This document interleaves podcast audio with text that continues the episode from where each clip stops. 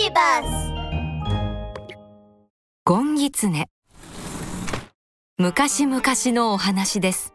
ある山に一匹のゴンというキツネがいました。ほら！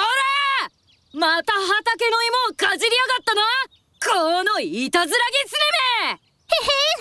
ネめ！悔しかったら捕まえてごらん！ゴンは畑の芋をかじったり村のあちこちの家から食べ物を盗んだりいたずらが大好きなキツネでした。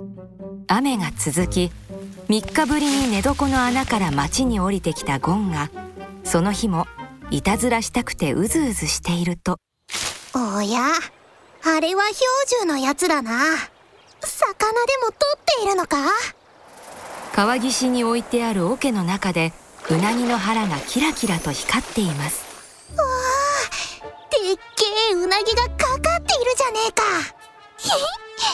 ちょっといたずらしてやるそーら。パイパイパイ。おいこら。このいたずらギツネめ。ゴンはヒーヒー逃げました。しかし氷柱はゴンを追いかけるどころかその場に立ち尽くしてしまいました。病気のおっかにあげるうなぎだったのに。その日何も捕まえられなかった氷柱は泣きながら家に帰りました。それからしばらくしてゴンが氷柱の家の前に行くとたくさんの人が集まっています。おや？一体何だろう？秋祭りかな？ゴンはワクワクして中を覗きました。ところがそれはお祭りではなく氷柱のお母さんのお葬式だったのです。ゴンはあの川での氷柱の姿を思い出しましたあのうなぎは病気のお母さんに食べさせるものだったんだ。あんないたずらしなければよかった。氷柱もオイラと同じ一人ぼっちになったのか。ゴンの胸はズキズキ痛みました。寂しそうな氷柱を見て申し訳なくいても立ってもいられなくなりました。そうだ。うなぎのお詫びしなきゃ。ゴンはイワシ売りのカゴの中からピカピカ光るイワシを盗み出して氷柱の家の玄関に投げ込みました。いいことをしたな。氷柱は喜んでいるだろうか。様子を見に行ってみると氷柱は怪我をたくさんしているではありませんか。まったく盗んだイワシを家に放り込んだのはどこのドイツだおかげで盗人と間違われてひどい目にあったぞ。オイラのせいで氷柱は怪我をしちまった。しまったな。盗んだものじゃダメだったのか。今までいたずらしかしてこなかったので何をしたら人を喜ばせられるかよくわからなかったのです。ゴンは来る日も来る日も考えました。オイラにできることオイラにできること？そうだ。栗を拾って届けよう。ゴンは栗を拾って氷柱の家に届け松茸を見つけた日はそれも一緒に持って行きました。これなら氷柱も盗っ人に間違われることはないだろう。ある日ゴンが散歩をしていると氷柱の話し声が聞こえました。最近家の前に栗や松茸を置いていってくれる人がいるんだ。ほうそりゃ不思議なこともあるもんだな。どこのどなたか知らないが一度会えるといいな。それを聞いたゴンは嬉しくなりました。よし今度はもっともっと栗を持って行ってやろう。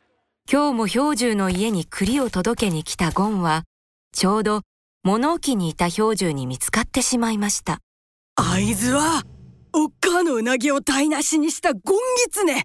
さてはまたいたずらをしに来たか。もうあいつにはこりごりだ。氷柱は壁にかけてある銃を手に取るとドンとゴンにめがけて引き金を引きました。大きな音がした後ゴンはバタリと倒れ抱えてたたくさんの栗が庭にバラバラと散らばりました。仕留めた駆け寄ってきた氷柱がゴンのそばに散らばる栗を見てハッとしました。く栗？ゴンお前だったのか？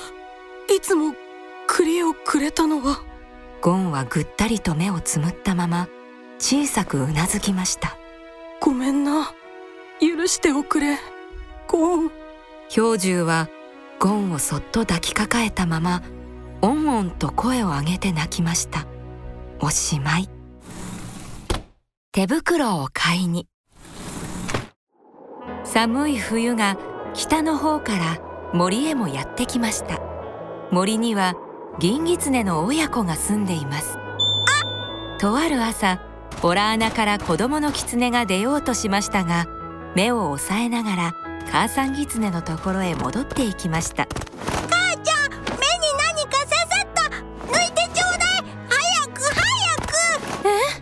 せてごらん。あら何にも刺さっていないよ。母さん狐はホラー穴の外へ出て初めて訳が分かりました。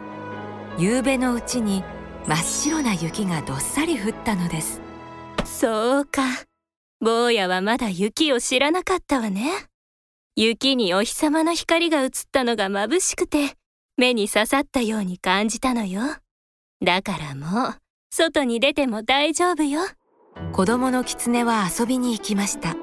真綿のように柔らかい雪の上を駆け回ると雪がパン粉のようにサラサラと飛び散って辺りには小さい虹ができるのでした。子狐は夢中になって雪で遊んでいましたが間もなくホラー穴に帰ってきました。母ちゃんお手手が冷たい。なんだかジンジンするよ。どれどれ？子狐の濡れてボタン色になった両手を母さん狐は温かい手でやんわり包んでやりました。もうすぐ暖かくなるよ。でもかわいい坊やの手に霜焼けができてはかわいそうだから夜になったら町まで行って毛糸の手袋を買ってあげようね。暗い夜が影を広げて野原や森を包みにやってきました狐の親子はホラー穴から出ると雪だけが辺りから白く浮かび上がっていました。母ちゃんお星様はあんな低いところにも落ちてるんだね。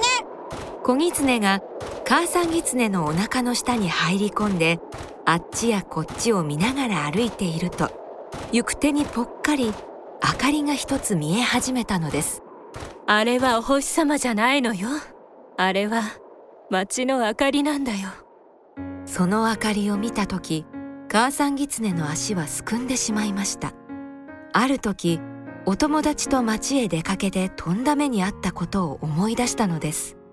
およしなさいって言ったのにお友達がアヒルを盗もうとしたのを見つかって命からがら逃げてきたんだった。母ちゃん何してるの？早く行こうよ。けれど母さん狐はどうしても足が進まないのでした。そこで仕方なく小狐だけを一人で町に行かせることになりました。僕だけで行くの？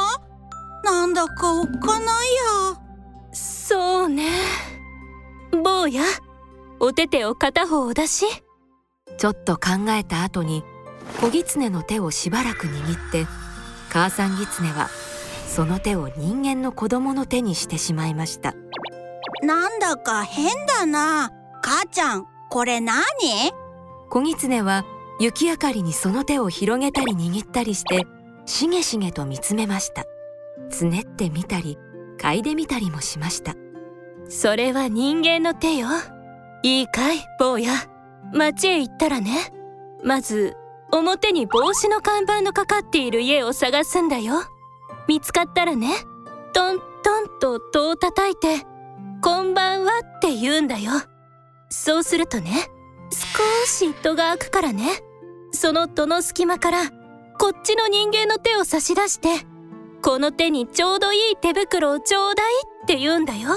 わかったねこっちのお手手を出しちゃダメよどうして人間は相手が狐だってわかると捕まえて檻の中に入れちゃうんだよ。人間って本当に怖いものなんだよ。ふーん。決してこっちの手を出しちゃいけないよ。こっちの方の手を出すんだよ。子供の狐は町の明かりを目当てに雪明かりの野原をよちよちやっていきました。初めのうちは一つきりだった明かりが二つになり三つになり果ては塔にも増えました。星と同じように赤いのや黄色いのや青いのがあるんだな。やがて町に入り小狐は表の看板を見ながら帽子屋を探していきました。とうとう帽子屋が見つかり小狐は教えられた通りトントンと戸を叩きました。こんばんは。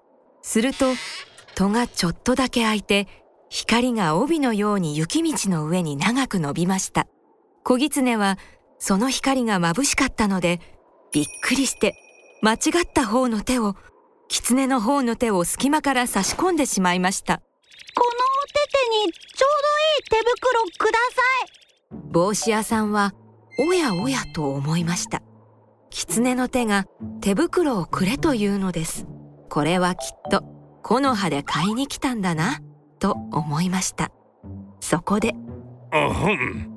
では先にお金をください。小狐は母さん狐に持たされたお金を素直に渡しました。帽子屋さんはそれを指先に乗っけて合わせてみると木の葉じゃないいい音がしました。うん。これは本当のお金だ。そこで帽子屋さんは棚から子供用の手袋を取り出して小狐の手に持たせてやりました。ありがとう！小狐は元来た道を帰り始めました。母ちゃんは人間は恐ろしいものだって言っていたけどちっとも恐ろしくないや。だって僕の手を見てもどうもしなかったもの。小狐は人間ってどんなものか見てみたいと思いました。これは何？母さん狐は心配しながら坊やが帰ってくるのを今か今かと震えながら待っていました。母ちゃんただい坊ややっと帰ってきたのね。ま母ちゃん母ちゃん人間ってちっとも怖くないや。僕間違えて本当のお手手出しちゃったの。でも帽子屋さん捕まえやしなかったもの。ちゃんとこんないい手袋くれたんだものそう言って小狐は手袋のはまった両手をパンパンとやってみせました。ま母さん狐は呆れましたがこっそりとつぶやきました。あ本当に人間はいいものかしら？本当に人間はいいものかしら？月が出て狐の毛並みは銀色に光り雪に残る足跡には青い影がたまっていました。おしまい。